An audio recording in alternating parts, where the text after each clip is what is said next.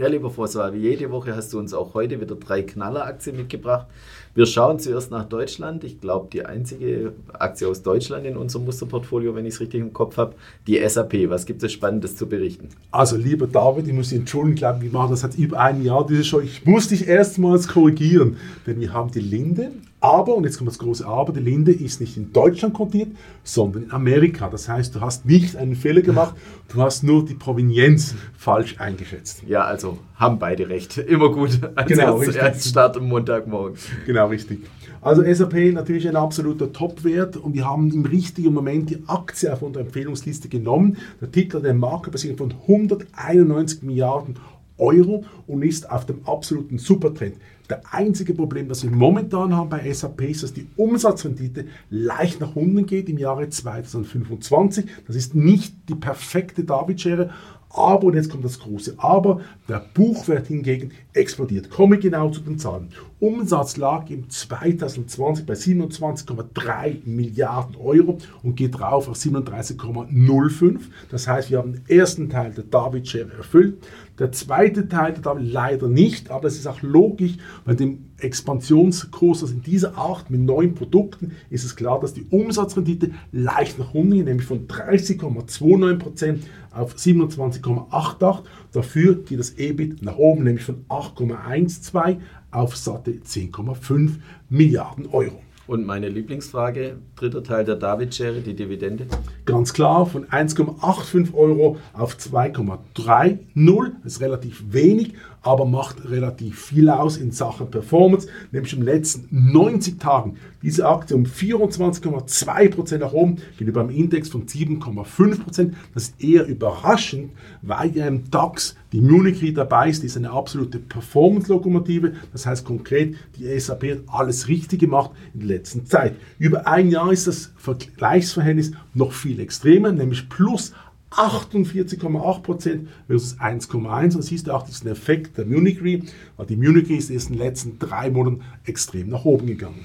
Ja, und wenn man die Tech-Aktien vielleicht etwas genauer anschaut, äh, Europa und auch Deutschland komplett abgehängt, wenn man so sagen will, von den amerikanischen Tech-Werten, ist SAP so die einzige Firma in Europa, die noch dagegen hält. Vielleicht abgesehen von den Chip-Firmen noch, die in Holland notiert sind. Ich glaube, dass es richtig kann. Ich glaube, die holländischen Chip-Aktien und Supplies, wie man so schön sagt, in England und Amerika sind natürlich ganz stark unterwegs, weil die haben einen Unterschied zu SAP. Ganz einfach gesagt, die Umsatzrenditen dort sind nämlich eine Spur höher. Denken wir nur an BE Semiconductors oder ASMN, da reden wir schon von 40 und 42 Prozent im Jahre 2026 in Sachen Umsatzrendite. Das ist natürlich eine massiv höher wie die SAP, aber ist natürlich von der Größenordnung einiges kleiner. Ja, und die SAP insgesamt, wie steht sie derzeit da im Wettbewerb? Wer sind so die Gegenspieler oder welche Risiken siehst du vielleicht auch bei der Aktie? Also offen gesagt, momentan sehe ich keine Risiken, weil wir hatten ein Managementproblem bei der SAP, haben wir momentan nicht. Das große Problem bei SAP ist natürlich, dass die Konkurrenz aus Amerika kommt. Die denken hier an Oracle, aber Oracle ist momentan nicht im Strumpf. Früher war ja Oracle das Maß aller Dinge und SAP ist richtig daneben gehinkt. Heute ist SAP super positioniert. Warum auch? Weil sie auf die Wolken, also die Cloud, relativ stark unterwegs sind. Das heißt konkret, SAP ist extrem gut. Vielleicht nicht optimal in Sachen Umsatzrendite, weil hier viel Geld in die Forschung reingesteckt wird. Ja, das war vor etlichen Jahren so etwas das Problem von SAP, dass sie den Trend wahrscheinlich zu spät erkannt haben ähm, mit dem Cloud-Service. Haben sie den vollständig aufgeholt? Ich würde sagen, ja, weil das ist neues Management und du hast einen neuen Spirit bei der SAP. Das siehst du auch in der ganzen Working Environment, das SAP jetzt momentan pflegt. Das ist relativ amerikanisch, nicht mehr das sture Deutsche, was eigentlich gut ist, aber im Technologiebereich nicht überragend ist. Das heißt konkret, SAP ist ein ganz starker Wert, aber natürlich nicht so stark wie eine äh, Meta-Plattforms oder auch Facebook, wie sie alle heißen, da ist natürlich SAP nicht so schnell vorangegangen, weil die Technologie, die SAP anbietet, viel komplexer ist, wie das eine Facebook überhaupt anbieten kann. Ja, wir haben den Titel im Musterportfolio, werden ihn die nächsten Wochen sicher auch wieder besprechen und verfolgen, wie er sich entwickelt. Ja, zweiter Titel heute, ganz andere Branche und ganz anderer Kontinent. Richtig, ist Amerika. Das ist ein Titel, den man in Europa nicht kennt, sage ich ganz oft, die Schweiz ist recht nicht. Es geht um Transition. Das ist eine Firma, die hat eine Marktbeziehung von 62 Milliarden US-Dollar und wir haben extrem viele Fragen im Web und auch sonst bekommen über diese Firma, die echt relativ unbekannt ist. Ist in meinen Augen eine absolute Superstory, hat ein Problem, das ich ganz kurz sage, die Dividendenausschüttung ist relativ unstetig, dafür steigt das Buchwert extrem an. Und ich komme genau zu den Zahlen, weil es ist relativ wichtig. Zuerst einmal, der Umsatz lag bei 4,798 Milliarden US-Dollar im 2021 und geht rauf auf 8,9 Milliarden US-Dollar. Wichtig bei Translation ist ein Unternehmen tätig in der Luftbranche, macht Ersatzteile für Turbinen, für Flugzeuge und Kabinen. Das heißt, ein absoluter Trendwert aufgrund der Positionierung, die Translation momentan hat. Ja, du sagtest Ersatzteile hauptsächlich äh, für Flugzeuge. Natürlich während der Corona-Pandemie ähm, die Flüge nicht so ausgelastet, wie sie derzeit sind, aber auch alle Fluglinien, wenn man sie vom Aktienkurs jetzt ähm, verfolgt, natürlich abgehoben. Spielt das denn dann auch wieder bei Transition den Wert? Ja, ich glaube, es ist eine Marktführerschaft, die Transition hat. Warum, sage ich dir ganz einfach. Die Umsatzrate lag im 2021 bei 35,24 Prozent und sollte raufgehen auf 47,25 Prozent im 2026. Jetzt komme ich zum Vergleich nochmal zu SAP. Wenn du die Umsatzrenditen bei SAP anschaust und die mit Transition, dann verstehst du, warum diese Aktie extrem viel Power hat und sie ist relativ, relativ kurz bei uns im Portfolio drin, aber die Performance ist einem absolut phänomenal.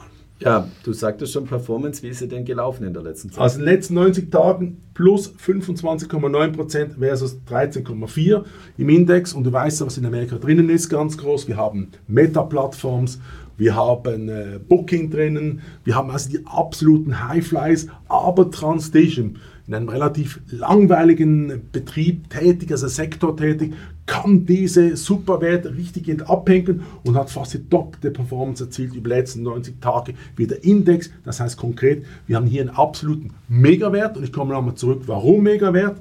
Weil du siehst, dass das die Umsatzrendite wahrscheinlich, wie ich gesagt habe, bei 47,25% im Jahr 2026 ist. Das ist absolut phänomenal. Da hat Facebook keine Chance. Das ist eine absolute Superaktie und ich bin der Meinung, dass wir hier noch relativ viel Performance sehen werden in den kommenden sechs bis neun Monaten und damit der Höhenflug bei dieser Aktie noch lange weitergehen. Ja, und was ist das größte Risiko bei der Aktie? Gibt es vergleichbare Unternehmen, vielleicht auch etwas kleinere, die sowas ähnliches machen? Oder gibt es andere Risiken? Ja, es gibt, ich, jetzt nur als Beispiel, ist in Deutschland gehen, da gibt es die M2R Energence, das ist eine Firma, die macht diese Triebwerke für die Airbus-Flugzeuge, ist nicht gerade das Gleiche. Und es gibt noch Heiko, das ist auch eine Firma, die ist mehr im asiatischen Bereich tätig. Also die sind schon Konkurrenten, aber jetzt komme ich zum entscheidenden Punkt.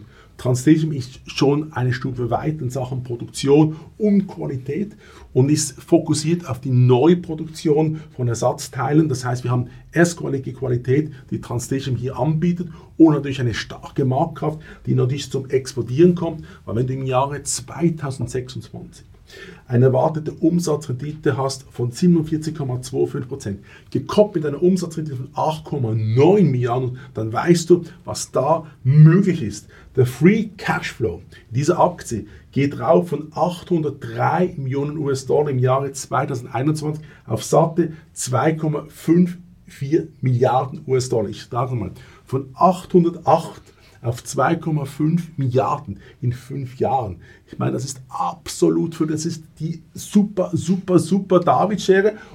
Einziger Punkt. Wir haben hier bei diesem Titel, das muss ich ganz offen nochmal sagen, die Dividendenausschüttung ist nicht konstant. Ich hatte schon, in, wir haben viele Fragen gehabt von unseren Lesern, die gesagt und Zuschauern, was ist da los? Ich habe gesagt, offen gesagt, wir wissen nicht, wo das Problem ist bei Transition, dass sie nicht einen kontinuierlichen Dividendenstrom haben. Das ist ganz klar. Aber, und jetzt kommt das große Aber, der Buchwert der Aktie explodiert und das ist der entscheidende Punkt bei dieser Aktie und darum ist die eigentlich eine perfekte David-Schere, aber wir haben das Problem, dass wir nicht wissen, wann die nächste Dividende reinkommt. Perfekte David-Schere mit kleinen Einschränkungen. Richtig, aber das muss man ja auch offen sagen. Ich glaube, es ist ja wichtig, dass wir unseren Zuschauern sagen, hallo, wir haben hier ein Problem, aber wir haben jetzt alles berechnet gesagt, ja, das stimmt, es gibt ein Problem mit der Dividende. Wir wissen nicht, warum das Management diese Entscheidung trifft, aber wir können eines sagen, der Buchwert der Aktie, das heißt der Free Cashflow, der explodiert, wie wir das sonst nirgendwo gesehen haben. Ja, wir werden den Titel auch weiter verfolgen im BX Musterportfolio. Und als Abschluss kommen wir zu einem Titel, den wir alle gern haben, beziehungsweise jeder mag Luxusgüter, Hermes. Richtig, es ist ein super Wert und ich glaube, es ist eine absolute Kanone. Ich bin begeisterter Fan von den Produkten. Ja, wir mir beide keine Krawatte anziehen, aber wir müssen einfach sagen, ich glaube, es gibt nichts besser wie das. Also man kann jede Frau glücklich machen mit einem hermes auch wenn es jetzt auch Ferragamo gibt. Es gibt Gucci, es gibt ein Hermes und Kering, alles. Es gibt alles, oder? Aber wenn du ein hermes einer Frau schenkst, dann ist sie im siebten Himmel. Also kommen wir zurück zu den Zahlen. Es ist ein, ein Titel, den wir schon längere Zeit schon in unserem Portfolio haben und da können wir auch ein bisschen die Performance ein bisschen länger anschauen. Das sind nicht 90 Tage wie bei Translation, sondern bei Hermes können wir sagen ein Jahr. 16,9% plus versus 4,8% von den Index. Das ist absolut verrückt. Warum? Weil im Index ist ja Airbus drin, das ist eine absolute Kanone. Das heißt, wir haben einen Titel, der extrem gut läuft. Über fünf Jahre ist es alles noch viel extremer. Plus 291,4% versus 70,6%. Und jetzt kommen wir zum Titel der eine absolute, perfekte David-Share entspricht. Warum? Weil wir hier einen konstanten Dividend Flow, wie die Amerikaner sagen, mit steigenden Ausschüttungen Jahr für Jahr. Ja, und du schaust die Zahlen auch immer ganz konkret an. Wie sehen sie denn aus? Also wir machen es ganz langsam für unsere Zuschauer und Zuschauerinnen, damit sie auch verstehen, warum wir so euphorisch in dieser Aktie sind. Umsatz lag im Jahre 2020 bei 6,39 Milliarden und geht rauf auf 16,43 Milliarden im Jahre 2025. Jetzt kommt der entscheidende Punkt. Die Umsatzrendite geht rauf von 31% auf 41,35 im Jahre 2025. Das heißt, wir haben die perfekte Darbietshare kombiniert mit Erhöhung der Dividendenausschüttung von 4,5 auf 17,06 im 25. Das heißt konkret, wir haben hier ein Phänomen, dass die Dividendenausschüttung prozentual höher ist, wie das EBIT gesteigert wird. Das heißt, wir haben ein absolut verrücktes Phänomen. Das heißt, wir sehen hier, dass das Management bereit ist, erstmals für die Anleger zu schauen. Das heißt, man gibt relativ viel Dividende an die Aktionäre weiter. Ja, und wenn wir Hermes besprechen, kommen wir auch nicht drum rum, vielleicht die Konkurrenz auch kurz anzuschauen. Und da gibt es nur einen großen Konkurrenten wahrscheinlich in, in dieser Klasse, LVMH. Ja, wie unterscheiden sich die zwei Aktien vielleicht? Also das ist ganz einfach, um das für Leute ganz einfach zu es gibt auch, wir haben auch viele Fachleute, die nicht aus dem Finanzbereich kommen. Das ist ganz einfach. Hermes hat die doppelte Umsatzrendite wie LVMH im Jahre 2025. Aber deutlich kleiner. Richtig, aber offen gesagt, lieber David, äh, Maklerbesierung ist ein relativ ein entscheidender Indikator. Du hast eine Marktbesierung mit Hermes von 211 Milliarden, mhm. bei, bei LVMH ist es um die 400 Milliarden. Das heißt konkret, du hast einen David gegen einen Goliath, aber der David ist in Sachen Performance unschlagbar und kann den Goliath in die Ecke drängen. Was ist das Risiko für beide Firmen? Wirtschaftsabkühlung oder ja, also ich, es ist schwierig, weil normalerweise hat es gesagt in Lehrbüchern, wenn jetzt eine Krise kommt, ich denke jetzt an die Covid-Geschichte, dann wird das Wachstum dieser Luxusunternehmen relativ stark gebremst. Aber komischerweise in den Covid-Zeiten wurden verrückte Bestellungen gemacht über die Online-Kanäle. Das heißt, man hat über Online-Kanäle die Sachen gekauft, unabhängig, dass die Läden geschlossen waren. Das heißt interessant, weil Hermes speziell habe ich herausgefunden, hat während der Covid-Zeit ihre Webplattform extrem stark ausgebaut, benutzerfreundlich. Ich würde sagen, Zalando könnte sich ein Stück abschneiden. Das ist ganz verrückt, weil du kannst jetzt bei Hermes die Kollektionen unterteilen nach Stil und Männer, Frauen, was auch immer. Und du kannst die, die, die Größenordnung der Foulards, alles äh, Massen. So, das heißt konkret, du hast jetzt ein Mass, äh, Massenprodukt, das spezialisiert wird auf die Luxuskundengüterschaft und das macht das Unternehmen relativ stark, weil du kannst jetzt in dem Sinne deine Produkte skalieren und das macht die Umsatzrendite steigt natürlich logischerweise nach oben. Gibt es noch ein Unternehmen, das in der Klasse mitspielt oder sind das schon die zwei führenden in, im Luxusgüterbereich? Ja, es gibt noch die, die Montclair, aber die sind speziell im Winterbereich tätig und dann gibt es natürlich äh, Kering und da läuft das ganze Problem bei Kering, ist eine relativ eine super Firma, die habe ich gefällt mir relativ gut, hat aber ein großes Problem. 58% des Umsatzes läuft über Gucci. Das heißt konkret, wenn die einen falschen Designer an Bord haben oder die Saison nicht richtig trifft, dann hast du ein Problem. Das heißt, dann fliegt die Aktie nach unten. Das hatten wir vor zwei Jahren bei Kering. Bei Hermes hast du einen kontinuierlichen Aufwärtstrend mit kleinen aufgrund von Dividendenausschütten, aber konkret sage ich dir nochmals, Hermes ist im Luxusgüterbereich aufgrund seiner Größe, seiner Positionierung und der erwartenden Umsatzrendite die absolute Nummer 1, auch wenn LVMH die doppelte Marktgröße hat. Ja, das war ein schönes Schlusswort für heute. Herzlichen Dank, dass du uns wieder drei Knalleraktien mitgebracht hast, lieber François. Und liebe Zuschauer, schauen Sie wieder bei uns vorbei, wenn es heißt Morning Call hier bei der BXWIS. Herzlichen Dank fürs Zuschauen.